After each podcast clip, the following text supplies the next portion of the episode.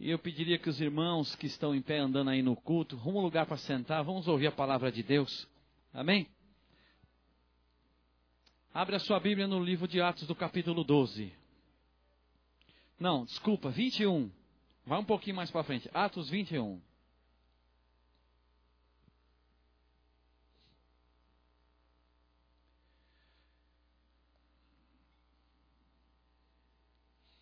Quem achou pode dizer amém? Quem não achou vai comer pizza na casa do Fábio daqui a pouco. Ele vai fazer, é, é hoje, Fabião? É, coisa linda. Pode aplaudir na casa do Fábio. É isso aí, Fabião. Glória a Deus.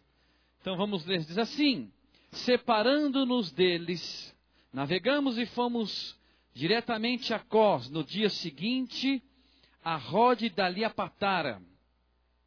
Achamos um navio que ia para a Fenícia. Embarcamos e partimos depois de avistarmos Chipre, deixamos a esquerda, navegamos para a Síria, chegando a Tiro, onde o navio havia de ser descarregado.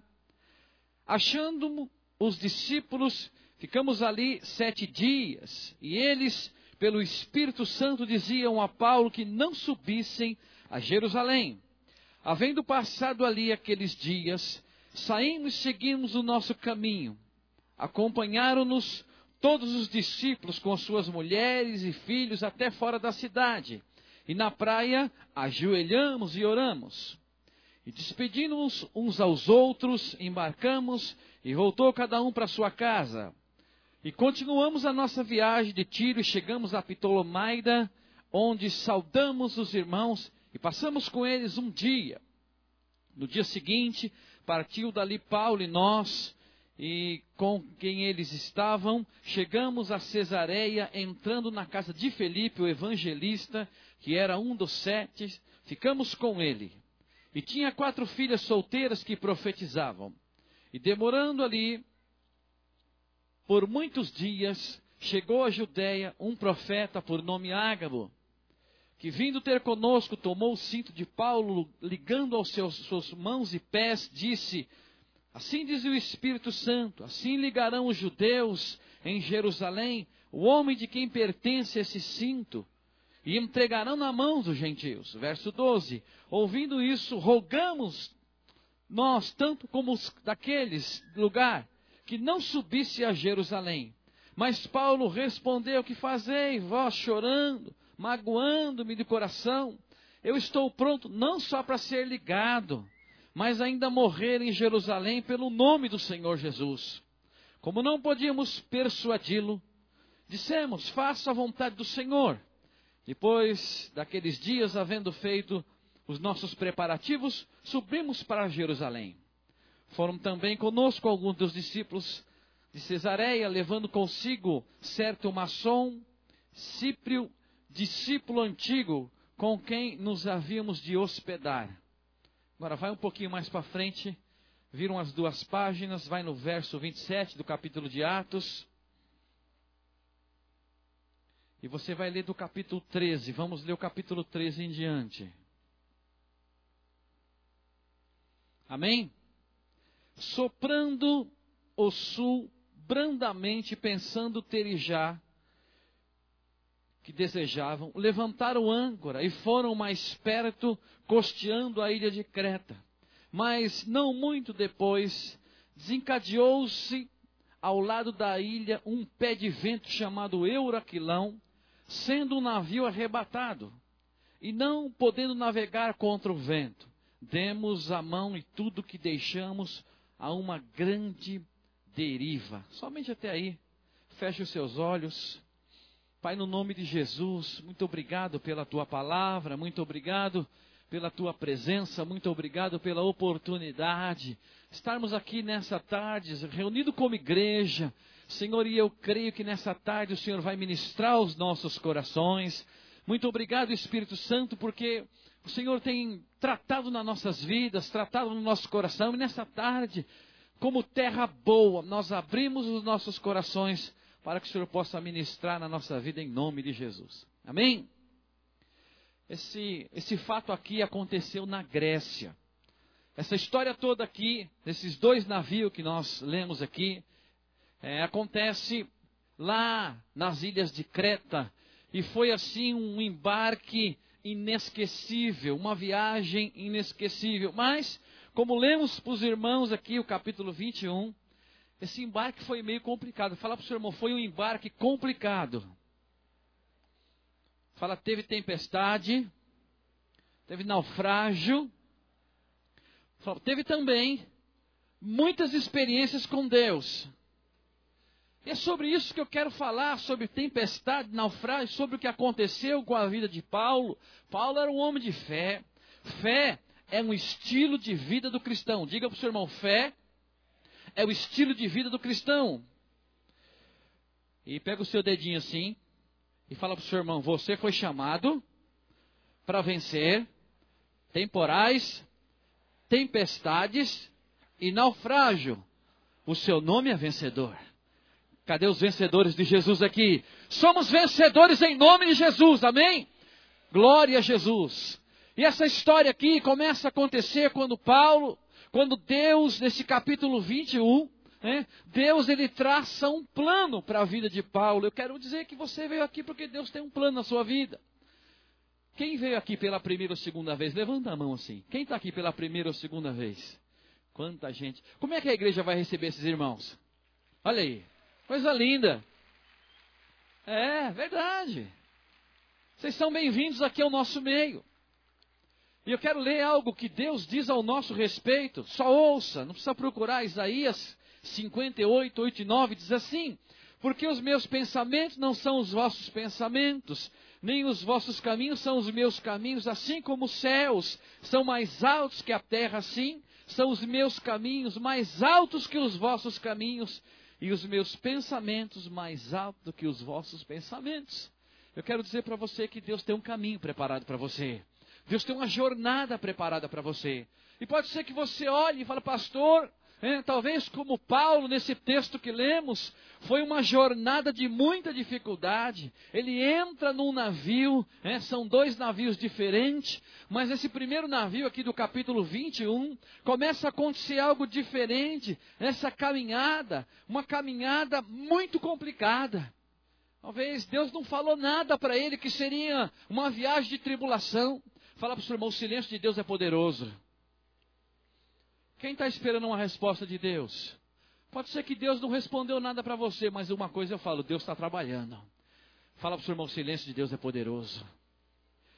E muitas vezes nós não ouvimos de Deus ainda, e orando, e buscando, e clamando a Deus, Senhor, tem misericórdia, dá uma luz, abre uma porta. E pode ser que você não ouviu Deus, mas eu quero dizer, Isaías 64 diz, Deus trabalha para aqueles que nele esperam. Nesse momento, 5 e 20 da tarde, Deus está trabalhando para mim, para você, em nome de Jesus. Deus está trabalhando para aquelas pessoas que estão na sua casa. Deus está trabalhando para aquelas pessoas que você tem orado e tem buscado. Mas muitas vezes Deus vai nos empurrar para dentro de um propósito. Deus é especialista em fazer isso. E muitas vezes a gente olha e fica meio passivo, né? meio passivão, como diz os manos, né? A gente vê uma situação e fala, ah, eu não vou fazer nada, eu não tenho direção. Mas Deus, quando Ele olha o todo, que Deus é especialista em trabalhar em nossas vidas, Ele nos empurra, Deus nos empurra para dentro de um propósito. E nesse capítulo primeiro, olha o que acontece, logo no capítulo primeiro, separando-nos. Essa palavra, no grego, ela traduz o que, exatamente o que aconteceu ali. Eles foram arrancados de uma situação. Muitas vezes, Deus vai ter que arrancar a gente à força de uma situação. Tem coisas que Deus não preparou para mim nem para você.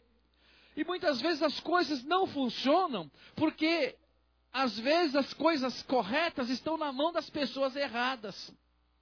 Quem sabe tocar guitarra aqui? Poucos, né? Eu também, eu, até para bater palma eu desafino, porque eu não sei nem cantar. É verdade. Mas se me derem uma guitarra, sei lá, fala uma marca de uma guitarra muito cara aí, quem sabe? Sei lá, a mais cara que tiver, dá na minha mão. É um instrumento bom, não é? Ele foi feito para tocar e tocar muito, mas na minha mão ele vai funcionar é um instrumento poderoso, mas na minha mão eu não sei tocar. Então muitas vezes a coisa certa na mão errada não funciona. E nós precisamos olhar para esse contexto e pedir para Deus é, mostrar para nós aonde que nós vamos funcionar. Eu quero dizer para você, tem um lugar preparado para você funcionar. Fala para o seu irmão, não esquenta a cabeça não. Você funciona também.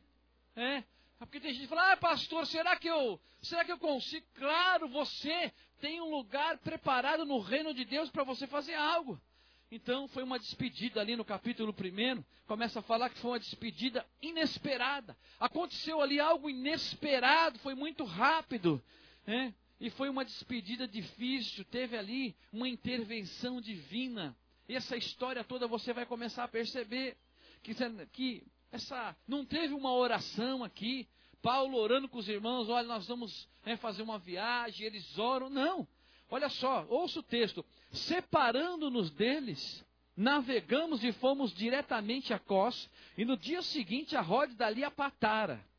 Então foi um negócio muito rápido, eles, eles nem sabiam exatamente, eles queriam ir, um, para um lugar. Mas de repente Deus vai mudar toda essa história.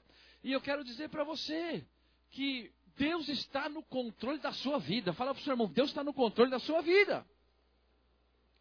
Jó, no capítulo 38, verso 11, diz assim: Deus dando uma ordem no inferno, até aqui virás e não mais adiante. Em tudo existe uma ação de Deus entre, entre anjos, entre demônios, porque Deus está no controle de tudo. E eu quero dizer para você: tudo tem um começo, meio e fim, amém? Essa luta aí vai ter um fim, vai terminar em nome de Jesus. Deus vai começar um tempo novo na sua vida. Mas Jó, no capítulo 38, esse homem, ele teve muitas dificuldades, e a Bíblia diz, Deus estava falando com relação a demônios, até aqui virás, e não mais adiante. Eu quero dizer para você que essa luta vai ter um fim hoje, em nome de Jesus, amém? Estou liberando uma palavra para você, uma palavra de Deus para o seu coração. Permaneça firme, permaneça fiel.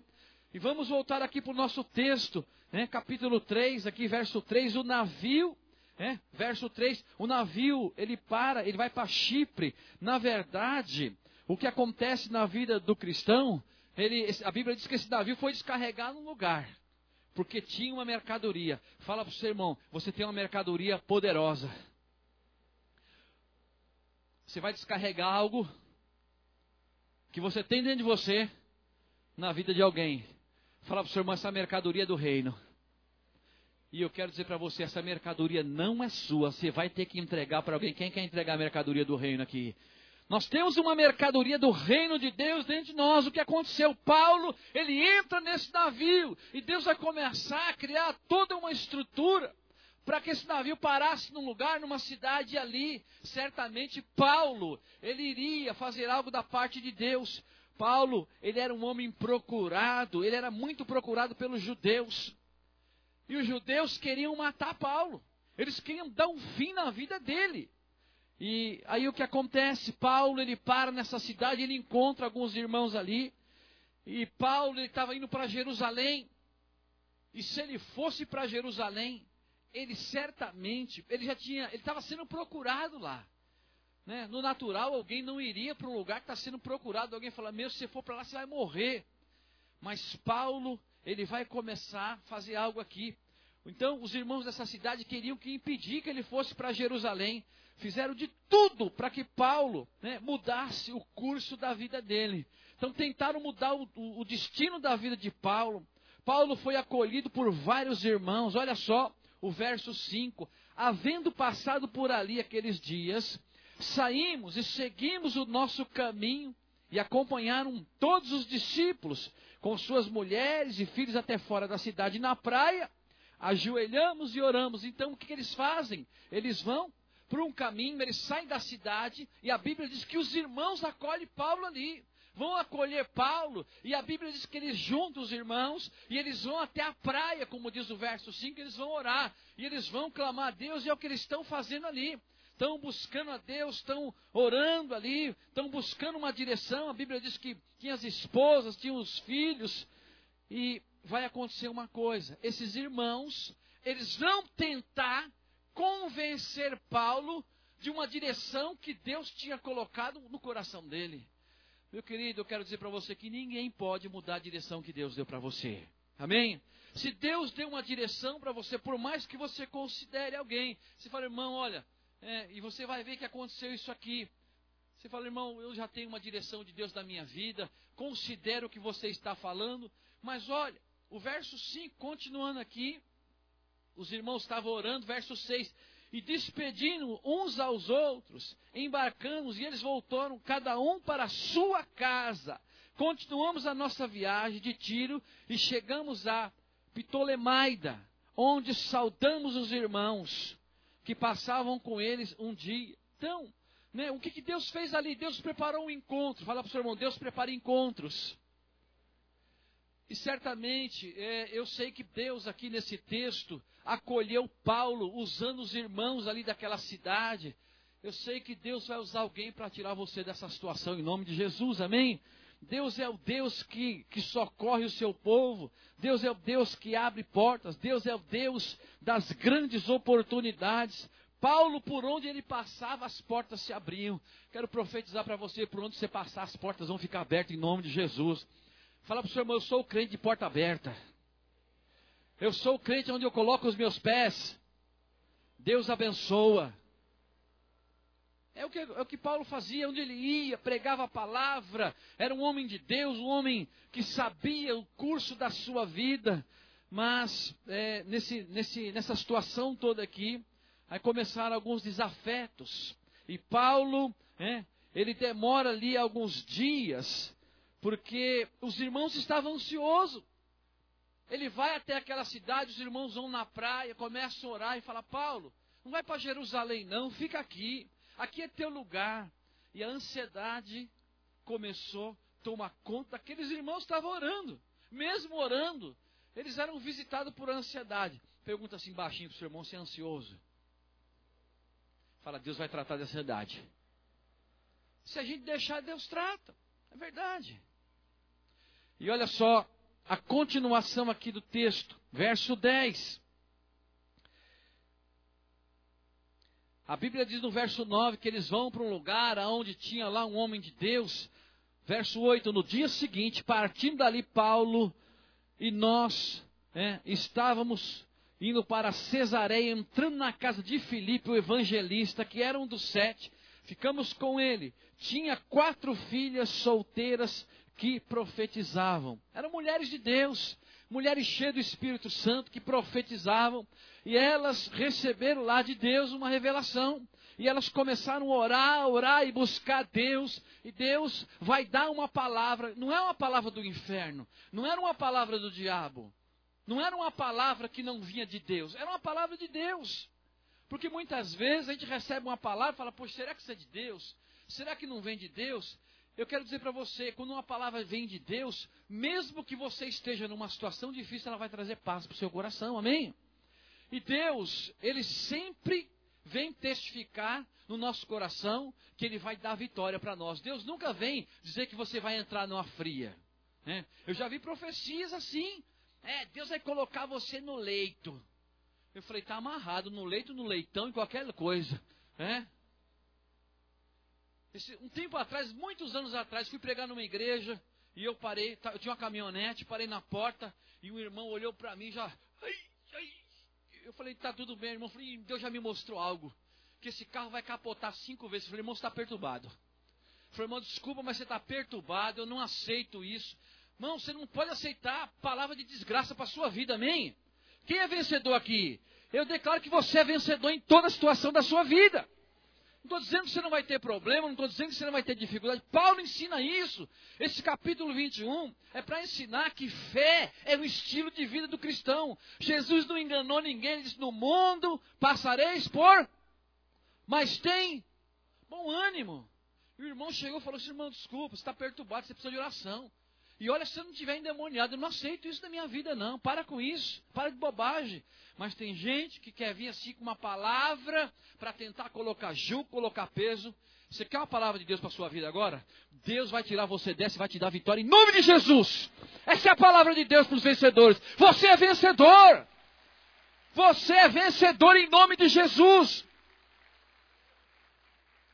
Agora, Independente da situação que você vive, pode ser que você esteja hoje aqui detonado, quebrado, talvez financeiramente, talvez na família. É que você não consegue enxergar mais na frente, mas Deus enxerga até os últimos dias da nossa vida. Mas eu quero dizer para você que Deus te entende e isso que você está passando, daqui uns dias você não vai passar mais. Porque uns dias você vai olhar e falar, poxa, Deus me deu a vitória. Deus é um Deus de vitória. Deus é um Deus que socorre a sua igreja, socorre o seu povo. E Paulo tinha essa missão de Deus. Né? Então ele demora alguns dias e Deus envia ali uma profeta, não para proibir que ele fosse para Jerusalém. As filhas do profeta Ágabo falou: olha, quem for dono desse cinto aqui, né? Ele vai ser atado. Lá em Jerusalém ele vai sofrer. Agora, Deus não estava dizendo assim, proibindo, não foi uma palavra, olha, Deus falou para você não ir para Jerusalém. Não diz isso no texto. Deus estava prevenindo para Paulo. Falou, Paulo, você, você vai testemunhar do meu nome. Aliás, na conversão dele, Deus já tinha falado isso. Então, meu querido, eu quero dizer para você que independente do que acontecer amanhã, segunda ou terça-feira ou quarta-feira, você é um homem vencedor em nome de Jesus. Mas uma coisa eu sei, que Deus está trabalhando na minha e na sua vida. Deus está trabalhando, porque certamente para cada um de nós Deus preparou uma terra. Você tem uma terra que Deus te deu. Amém? Deus te deu uma terra, Deus te deu algo para você cuidar, e quem tem que cuidar disso somos nós. Agora, não estou dizendo que nós não vamos ter luta, não vamos ter dificuldades, vamos sim, mas quem tem o Espírito Santo, e eu sei que você tem o Espírito Santo, ele vai, tá, vai dar direção, vai te dar estratégias, e você vai fazer coisas que pessoas naturais não fazem. Sabe por quê? Vira para o seu irmão e fala: Você é um crente sobrenatural. Quem é crente sobrenatural aqui? Levanta a mão. É isso aí. Crente sobrenatural. Se você fosse uma pessoa natural, você não estava aqui. Num frio desse, 12 graus, domingo ouvindo palavra na igreja, indo para o encontro com 8 graus no frio. 8? Menos? É menos, né? 5 graus? E lá, aleluia, e Deus muda a minha vida. Isso é loucura. Conta isso para qualquer pessoa. Fala assim, não é normal, não. Você fala, acertou, eu não sou. nós não somos normal. Nós somos sobrenaturais. Amém? Deus trata com pessoas sobrenaturais que creem em coisas sobrenaturais. O que Deus vai fazer para você no mês de setembro, estou profetizando a sua vida, vai, vai abrir uma grande porta na sua vida. Deus vai fazer algo tão tremendo na tua vida. Mas Deus precisa de um tempo, e Deus já começou a trabalhar na sua vida. Você vai vir aqui e falar, pastor, olha, Deus fez algo sobrenatural na minha vida, e Deus faz. E esse homem aqui, ele recebe a palavra do profeta. Ele recebe e ele começa a declarar para os irmãos, né? O capítulo 12, olha só o coração dos irmãos aqui, no capítulo 12.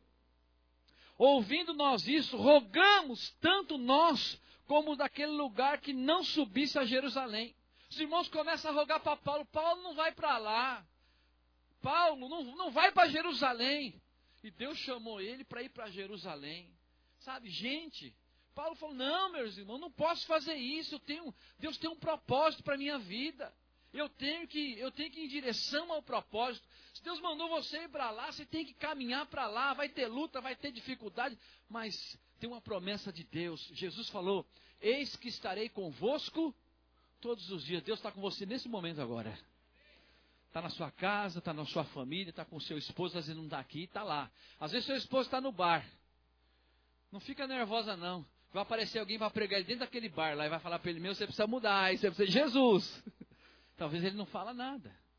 Mas olha, Deus está trabalhando na nossa vida.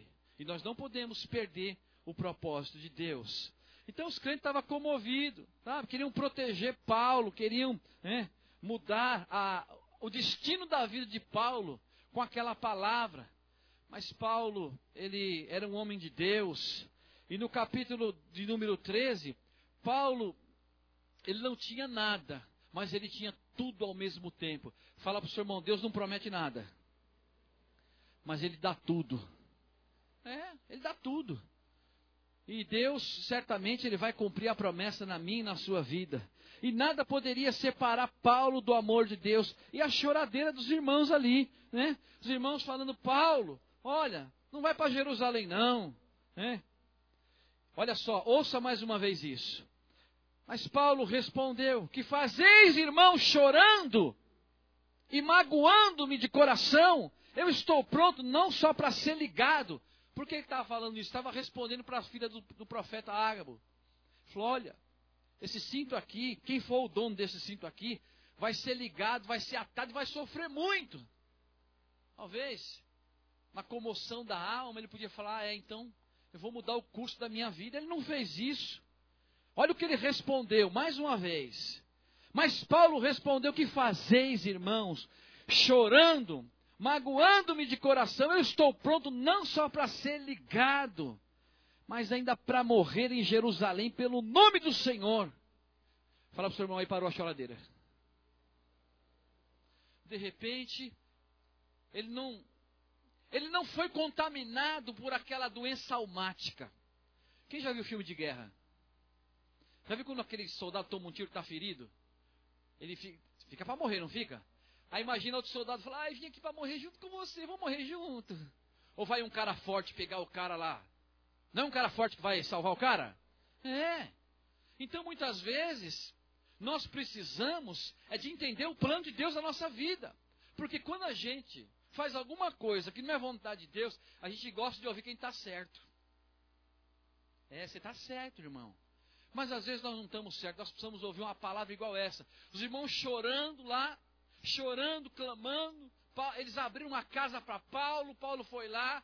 Tinha as profetas. Irmão, tinha, parecia que tinha tudo concorria para Paulo não entrar no processo que Deus tinha preparado para ele. E as irmãs chorando, chorando, e Paulo vai lá dar uma correção neles. Você viu aí? Paulo falou: se vocês começarem a continuar a chorar aqui, vocês vão me magoar. Não adianta chorar. Eu não vou mudar o curso da minha vida. Para de chorar, para com essa choradeira aí, para de reclamação. E olha só o que vai acontecer. Você vê que o Espírito Santo ele tem uma forma toda especial né, de trabalhar. Vou ler mais uma vez, preste atenção, não precisa ler. Mas Paulo respondeu: Que fazeis, chorando, magoando meu coração? Eu estou pronto, não só para ser ligado, mas para morrer em Jerusalém, pelo nome do Senhor Jesus. Olha o 14 agora. Depois que eles viram que não tinha jeito, como não tinha como persuadi-lo, então fizemos uma oração: faça a vontade do Senhor. E olha que coisa interessante o verso de número 15. Depois daqueles dias, havendo feito nossos preparativos, fomos com Paulo para Jerusalém. Foi então é o seguinte: então vamos todo mundo junto? Fala para o seu irmão: você está nessa comigo? Agora entrou um espírito diferente. Fala para o seu irmão, você tem um espírito diferente. Eu quero dizer para você, essa semana, olha só, presta atenção, do espírito para você. Essa semana, você vai enfrentar uma situação que já era para você ter resolvido, mas você está empurrando com a barriga. E nessa situação, é o que aconteceu aqui. Paulo sabia que ele tinha que ir para o lugar que Deus preparou. Ele encontra uma turma que queria proteger ele. Ó, oh, fica com nós aqui, eu vou te guardar, vou te sustentar. Ele falou, não, para de choradeira. Depois o pessoal mudou o coração. E falou, então eu vou, nós vamos com você, nós vamos arriscar tudo. E eu estou dizendo assim para você, essa semana você vai resolver algo na sua vida que já faz uns cinco meses que era para você ter resolvido. Essa semana você vai resolver. Porque você vai enfrentar essa situação você não vai mais fugir dessa situação. Porque quando fala nisso, você fala, meu Deus, de novo aquela situação. Meu querido, Deus vai preparar para você dar de frente com essa situação. E já vai com a bandeirinha no bolso, porque você vai levantar a bandeira da vitória em nome de Jesus. Mas às vezes a gente é tomado por uma situação, a gente não enfrenta, a gente não encara. E quando você encontra alguém que fala, irmão, você vai ter que ir lá e vai resolver isso, vai lá e encara isso, vai lá e resolve. É, você tem que ir lá, independente, como diz o da Pepa que, que você criou, criaram para você. Você tem que ir lá e pôr a sua cara e falar, irmão, eu estou aqui para resolver. Fala para o seu irmão, nessa semana eu vou resolver. Então, o que, que eles fazem? Eles vão com Paulo, né? Paulo, eles agora eles mudam o coração, e eles levam também outros discípulos aqui, que não estavam nem no histórico aqui, do, do o verso 14, como não podíamos persuadi-lo, sempre faça a vontade do Senhor. Depois daqueles dias, havendo todos os preparativos, subimos com Paulo a Jerusalém. 16. Foram também conosco alguns dos seus discípulos, quer dizer, foram mais pessoas, levando consigo certo Manasson, Cíprio, discípulo antigo, é, com quem havias nos hospedado. Esse homem aí, talvez, esse discípulo antigo aí, fala para o seu irmão, cuidado com os discípulos antigos. Eles são muito acomodados. Esse discípulo antigo aí, eu não sei quanto tempo ele estava aí, mas talvez, na mesma situação de Paulo, ele apareceu lá e o pessoal, não, ó, levanta a mão direita, levanta a esquerda, vira, torta, dá uma volta. Ele não tem vontade própria. Aí aparece Paulo, esse cara falou: peraí, eu não vou ficar mais nessa situação, não. Eu vou para Jerusalém, porque Jerusalém era um lugar que corria risco. Quem quer correr risco com Deus aqui? Eu digo para você que ninguém vai poder parar você. Aonde você for, tem um anjo de Deus do seu lado ali. Aonde você for, a bênção de Deus vai com você. E sabe o que acontece? Esse, essa turma toda, né, eles vão lá para Jerusalém, Paulo e, e essa turma toda, e os discípulos, e eles desistiram aqui de chorar. Agora eles dizem, vão correr risco, eles vão cumprir o propósito.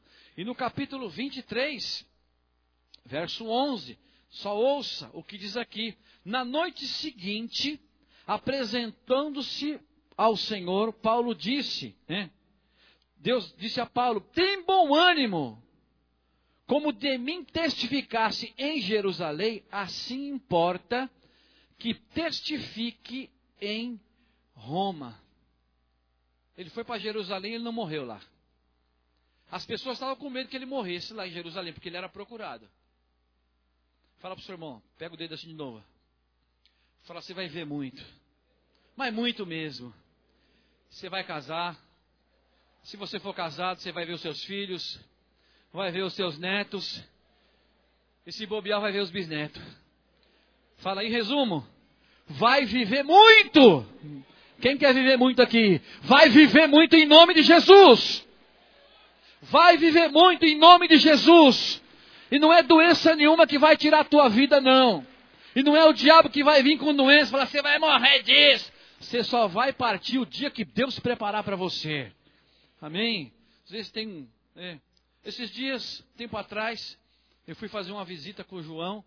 E uma irmã da igreja, não me lembro o nome dela, falou, pastora, minha mãe está com 74 anos, está com câncer, o médico disse que tem um mês de vida. E falou lá e contou, aí nós fomos orar. Aí nós fomos lá na casa da mulher, nem eu conhecia a mulher, nem ele, mas fomos no endereço bater um palma. Aí, né, a mulher abriu a porta, uma senhora. Oi, pastor João, pastor Luiz, aleluia, glória a Deus. Aí, vamos tomar um café. E já fui fazer um café. Eu pensei, deve ser a irmã dela que está doente. Né? Aí tal e tal, olha, tô café, senta aí, tem. E eu fiquei assim até constrangido de perguntar. Falei, pô, será que essa. Não, não é essa. Não é possível, não é essa aqui, não é. Né? E a mulher fez um cafezinho, tal, tal. E aí nós oramos lá, fizemos uma oração, eu também fiquei meio sem graça de perguntar, o João também. Passou uns dias, a irmã veio e falou assim, pastor, olha, glória a Deus, aquela visita lá foi uma benção, minha irmã ficou feliz, mas eu falei assim, mas ela que estava doente? É ela. Fala para o seu irmão, você tem um espírito diferente. Meu querido, nós temos um espírito diferente. E esse espírito de gente sobrenatural, Deus nos deu para vencer qualquer dificuldade. E nós vamos vencer toda e qualquer dificuldade. Agora, eu quero mostrar para você que Paulo chega no destino dele. Aí Deus fala para ele, olha, Deus agora vai falar uma outra coisa para ele. Ele foi lá para Jerusalém, para onde ele tinha que ir, ele não morreu lá. Aí Deus, é como se falar assim, hein? Quem tem filho pequeno? Que vai na escola, a professora fala assim, esse menino aí, ó, investe nele, que vai ser engenheiro, vai ser médico. Estou falando dos seus filhos, amém? Vai ser médico, vai ser engenheiro, vai ser advogado, vai ser um governador, vai ser um presidente do Brasil. Amém? Seu filho pode ser uma dessas coisas aí. Aí, ele vai para Jerusalém, é a mesma coisa que Deus testificando assim: esse aí é meu garoto. Porque, ó, ele vai para lá, ele não morre lá, mas ele não desiste de ir para o lugar que Deus mandou ele ir. E no verso 11, na noite seguinte, apresentando-se ele ao Senhor, disse o Senhor a Paulo: Tem bom ânimo, como de mim testificasse em Jerusalém, para o lugar que os irmãos não queriam que ele fosse. Assim importa que eu vou testificar com você em Roma. Aí ele terminou aquela viagem, ele vai em Jerusalém, Deus dá vitória para ele. Agora Deus não fala mais nada, só fala que ele vai para Roma. E eu quero mostrar para você como é que vai ser a viagem dele em Roma. É, é aquele texto que nós lemos no começo. Olha só que, que viagem gostosa. Quem quer ir para Ilhas Gregas aqui? É, aqui é Ilhas Gregas. Olha só. Essa primeira viagem aqui dele foi uma viagem, uma embarcação, né? Agora ele desce, vai para Roma, ele toma um segundo navio. Olha só o navio que ele entra. Soprando o sul brandamente, pensando em ter que, pensando terem já que desejavam, levantaram âncora e foram costeando a ilha de Creta, que fica na Grécia. Mas não muito depois, desencadeou, eles já estavam dentro do navio, um vento, um pé de vento chamado Euraquilão, sendo que o navio foi arrebatado, não podendo navegar contra o vento, demos tudo contra uma ilha e ficamos à deriva, passando por debaixo de uma ilha chamada Cláudia, somente a custo podemos parar o batel. Levado para cima usamos de todos os meios cingindo o navio, temendo que ele fosse lançado a Sirte.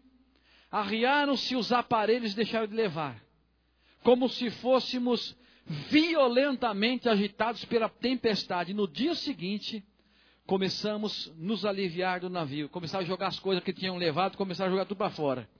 Ao terceiro dia, com as próprias mãos, lançaram ao mar a armação do navio. Fala para o seu irmão, essa viagem não é boa. E para encurtar a história, eu quero mostrar para você que essa, eles entraram nesse navio. Ele tinha saído de um navio que ia para Jerusalém e encontra pessoas. Falou: Olha, não vai para lá. Ele vai. Ele vai para o propósito de Deus. Ele vai para a vontade de Deus. Depois ele chega em Roma. Né? Ele vai para Roma, de Jerusalém a Roma. Deus prepara esse navio. Depois você lê a história do capítulo 27. Sabe o que aconteceu? Esse navio, ele sofreu um grande naufrágio. E Paulo estava como preso ali. E ninguém dava crédito para ele. Mas nesse texto aí você vai começar a ver que Deus começa a exaltá-lo no meio do naufrágio. E aqui é que eu quero falar para você. No meio do naufrágio, no meio da tribulação, Deus tem dupla honra para você. Quem quer dupla honra aqui? Você vê que foram duas situações de que ele entrou do capítulo 21, do capítulo 27, depois você lê na sua casa. Ele entrou em duas crises na vida dele. E o que aconteceu? Ele não desistiu de alcançar o seu propósito. Eu quero dizer para você, luta mais um pouquinho, vence mais um pouquinho, que daqui a pouco a tua vitória vai estar nas suas mãos. Amém? Então, Jesus, ele veio para resgatar todos os homens. Deus nunca desistiu de ninguém. Quem quer a graça de Deus aqui nessa noite? Paulo, ele tinha a graça de Deus. Fala para o seu irmão, para que serve a graça de Deus? Eu vou deixar para você responder. Sabe? Às vezes você passa uma tribulação, você fala, não vou aguentar, mas a graça de Deus vai fazer você passar por isso. A graça de Deus te ajuda em tantos momentos difíceis na sua vida. A graça de Deus, ela vem para nos socorrer quando a gente se fala, meu, não tem mais força para nada. E vou orar nessa noite para Deus derramar a graça de Deus na minha e na sua vida.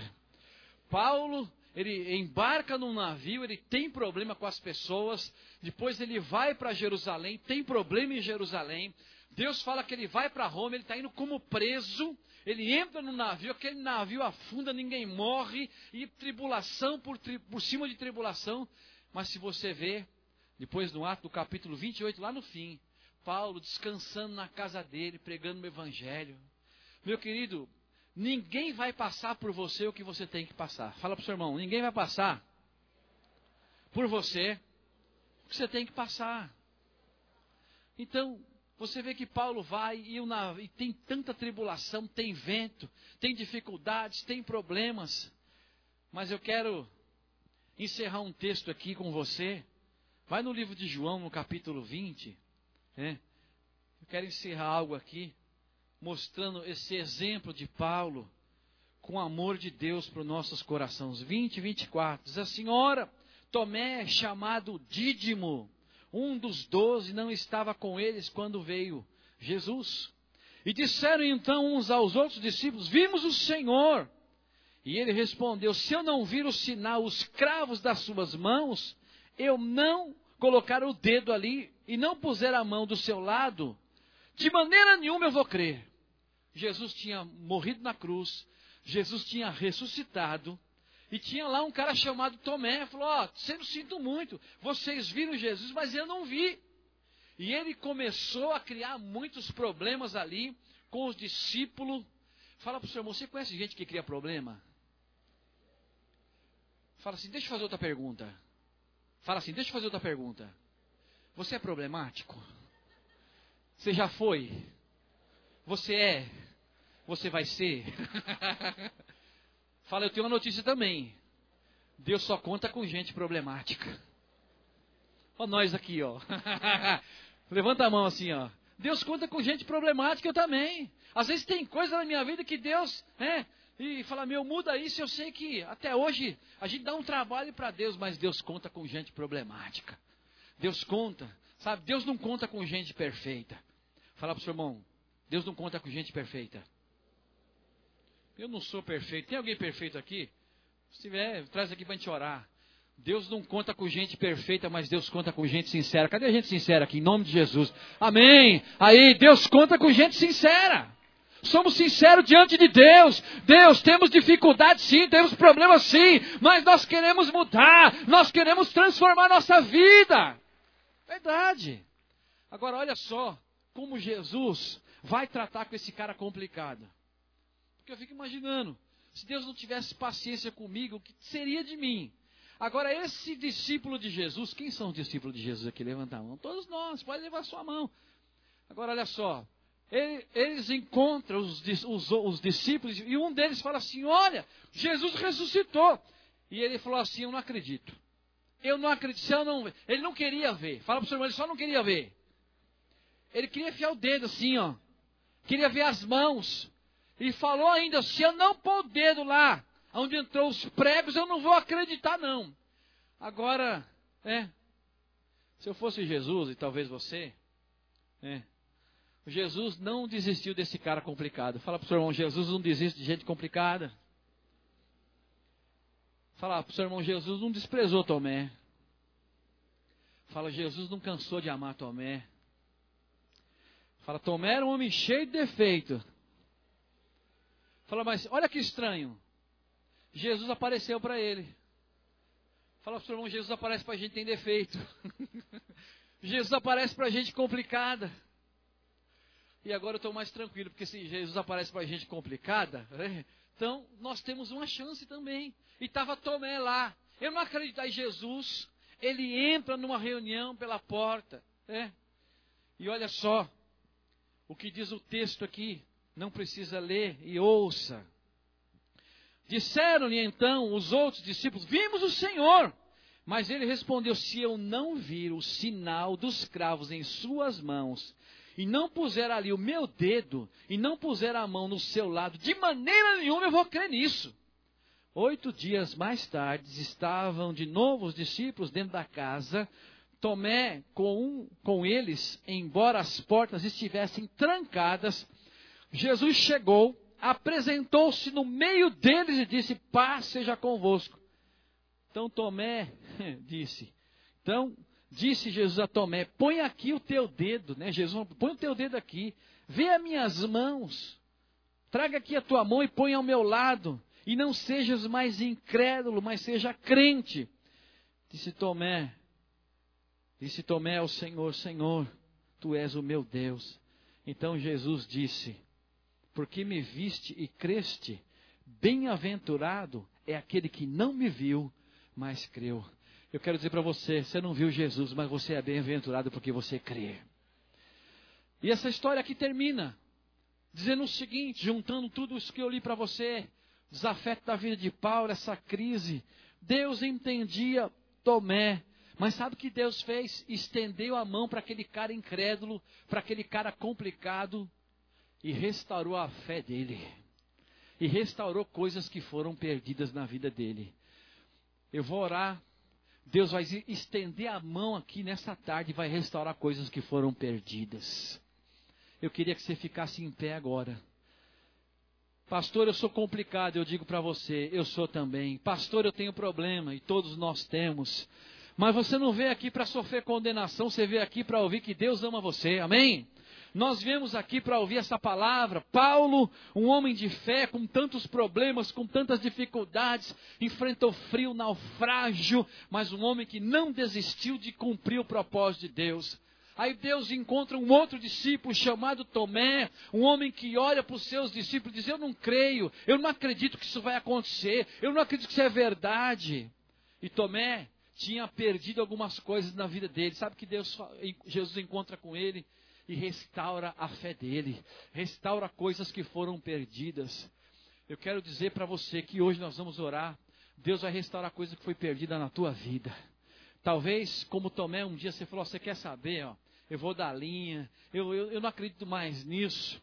Mas mesmo assim, Jesus ainda, Ele não vai dar viagem perdida na sua vida em nome de Jesus. Feche os seus olhos, eu queria que a equipe de louvor viesse aqui e começa. Feche os seus olhos agora, feche os seus olhos, abre o teu coração.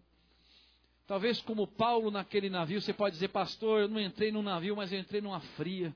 Eu entrei em tantas situações que eu não deveria ter entrado. Pastor, eu passei por tantas circunstâncias, a minha vida foi detonada nesses últimos cinco anos. E eu quero dizer para você a mesma coisa que Jesus falou para Tomé depois de oito dias. Jesus está num lugar, ele entra e fala: Tomé, vem aqui.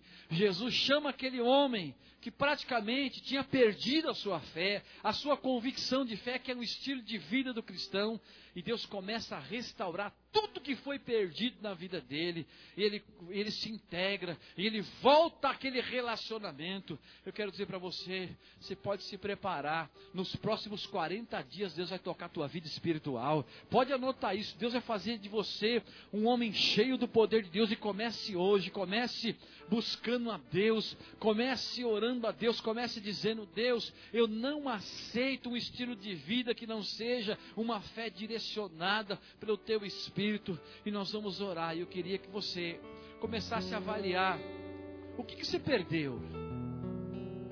Onde você não quis ir? Porque Paulo, ele viu aquele navio, ele nem sabia que ia acontecer tanta tragédia ali, ao ponto daquele navio afundar, mas ele não quis nem saber, Jesus estava com ele. Pode ser que um dia você não aceitou um desafio de encarar uma situação e você voltou atrás e, e Deus está dizendo: oh, hoje eu vou restaurar o que você perdeu. Hoje é noite de restaurar coisas que foram perdidas, tal qual Tomé perdeu o propósito da sua fé, do relacionamento que Deus tinha preparado para ele. E esse homem é restaurado e ele começa a ser um testemunho de fé em Jerusalém. Entra uma graça tão grande na vida dele e ele não tem medo mais de morrer. Sabe que às vezes é um medo de morrer, medo de perder as coisas, medo de faltar comida, medo de pagar água, medo de pagar as contas. É tanto medo, é tantas coisas que vem, vem tudo do inferno isso. E Deus está dizendo: ó, eu vou restaurar algumas coisas que foram perdidas, tal qual Tomé precisou ser restaurado. Então, se você está aqui nessa noite, você veio aqui por Deus, pode ter certeza disso. Eu não sei se você já entregou sua vida para Jesus, eu não sei se você, enfim. Eu só digo para você o seguinte: se você quer restaurar algo na sua vida, no seu ministério, talvez se você foi desafiado por Deus e você sabe que foi Deus que desafiou você, e você não encarou o desafio, e agora você se vê numa outra circunstância, e você se encontra com Deus hoje, Deus está dizendo: Olha, eu vou restituir coisas que foram perdidas na sua vida espiritual. E eu não sei o que é, e você sabe. E você pode dizer assim: às vezes você fala, oh, eu já fui uma pessoa muito diferente. Talvez você precisa de ousadia. Talvez você precisa restituir a ousadia. Talvez você precisa restituir a coragem, porque você se tornou uma pessoa medrosa. Você tem medo de algumas coisas profeticamente eu digo que hoje Deus vai restituir coisas que foram perdidas na sua vida. Feche os seus olhos agora, toda a igreja. E eu quero orar e declarar.